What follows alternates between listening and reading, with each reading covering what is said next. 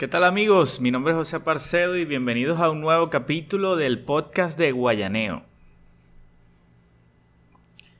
El día de hoy vamos a estar hablando acerca de WhatsApp y estas nuevas políticas que tienen allí que tienen a todo el mundo temblando. Bueno, fíjense que lo importante de todo esto es reconocer que eh, WhatsApp es una aplicación gratuita y al ser una aplicación gratuita, cuando nosotros, lo, primordial que nosotros tenemos que siempre ver en, en lo que es Internet y redes sociales, cuando una aplicación es gratuita, el producto somos nosotros mismos. Es decir, que va a llegar un momento en que WhatsApp va a querer monetizar eso, esa información que tiene de nosotros para poder eh, enviar publicidad segmentada y, para poder mejorar sus algoritmos de segmentación publicitaria. Y en WhatsApp obviamente hay mucha información. Entonces, eh, con todo esto de, ellos en, el mes de enero, ¿qué, pasó? Que en el mes de enero ellos empezaron a, buscar la manera de, que las personas aceptaran estos nuevos eh, términos y condiciones, estas nuevas políticas de, la empresa y, las personas empezaron a quejarse e incluso a irse hacia otras plataformas como por ejemplo Signal, como por ejemplo Telegram. Y muy, muy particularmente a mí me encanta la, el Telegram. De verdad que lo uso muchísimo y me parece que, tiene, que, es una genialidad. Yo sería feliz si todo el mundo usara Telegram. Sin embargo, e, es algo difícil de hacer porque básicamente tenemos que empezar a pensar en, los gustos de, la mayoría de las personas. Pues si la mayoría de las personas están en WhatsApp y yo necesito estar comunicado, pues me voy a quedar en WhatsApp. Sin embargo, cada vez que hay un inconveniente con WhatsApp, existe una oleada de personas que descargan Telegram. Eh, Telegram por mucho es mejor que WhatsApp.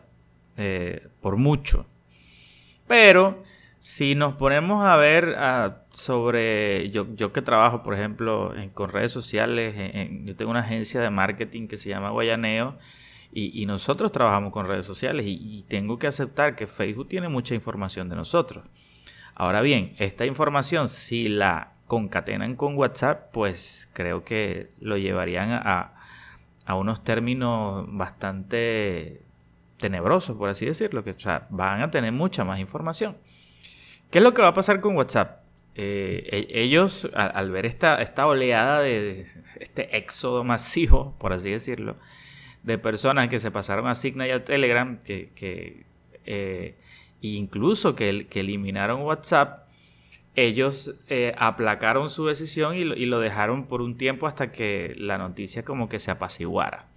Pero estas nuevas políticas lo, básicamente lo que dicen es que ellos van a empezar a compartir eh, eh, nosotros no, ellos no van a tener acceso a nuestros mensajes privados puesto que están cifrados, pero sí van a tener acceso, eh, por ejemplo, al, a la IP,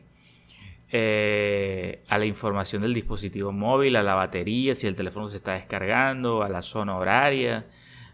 van a tener información, por ejemplo, la, la localización. Cuando nosotros enviamos una localización, ellos van a tener acceso a eso. Entonces, eh, ahí obviamente va, a haber mucha información por debajo de la mesa que se va a colar por allí entre esas políticas. Y eso va a ayudar a que la publicidad, y aquí es donde quería llegar, a que la publicidad sea, tenga una mejor segmentación. Cuando estamos hablando de publicidad, nosotros siempre generamos campañas publicitarias en Guayaneo para, para clientes y vemos toda la, información y lo poderoso que es la plataforma de anuncios de Facebook e Instagram. Y, esta información, si llegase a concatenarse con WhatsApp, pues, o sea, yo estoy de acuerdo con, estas políticas. Ahora, ¿qué va a pasar? Fíjense que si lo, que va a pasar o, las últimas noticias que van a pasar es que WhatsApp va a empezar a enviar eh, notificaciones de manera un poco fastidiosa a los usuarios para que acepten las políticas. Y si estos no las aceptan, paulatinamente van a ir restando funcionalidades a la aplicación hasta que llegue un punto en el que no puedas ingresar a los chats. Entonces, si no los aceptan, y entonces va a haber un... Que, ¿Por qué me parece esta jugada súper genial? Va a llegar un punto en que poco a poco las personas van a ir aceptando. ¿Ok? Suponte que pasen uno, dos, tres meses hasta que definitivamente empiecen a quitarle la funcionalidad del, acceso a los chats a las personas. Yo me imagino que ellos van a tener una data, bueno, mira, han aceptado tantas personas, un porcentaje de, de un 80%, 70% ha aceptado las nuevas políticas, entonces vamos a empezar a bloquear. ¿Por qué? Porque al nosotros ver que la mayoría de nuestros amigos siguen teniendo WhatsApp, nos va a tocar aceptar las políticas. Me parece que fue una jugada extraordinaria. Esto fue una jugada de ajedrez. Entonces, eh, fíjense que eh, las instalaciones de Telegram han aumentado un 98% de cada vez, eh, año tras año. Y entonces, ¿qué pasa con esto? Que para mí el, el competidor más grande que tiene WhatsApp es Telegram. Yo sería extremadamente feliz si todo el mundo usara Telegram. Sin embargo, si me voy a la otra cara de la moneda, también me encanta que podamos hacer buenas segmentaciones o mejores segmentaciones en los anuncios. Y para mí que se vienen ya definitivamente, el año, tal vez no este año, pero el año que viene, cuando acaben con todo esto de, lo que son las nuevas políticas de, de, de, WhatsApp, se va a venir algo que vamos a empezar a ver publicidad en, las, en los estados de WhatsApp. Y esto Tal vez a algunas personas no les guste mucho, pero es necesario para que la, aplicación siga manteniéndose gratuita.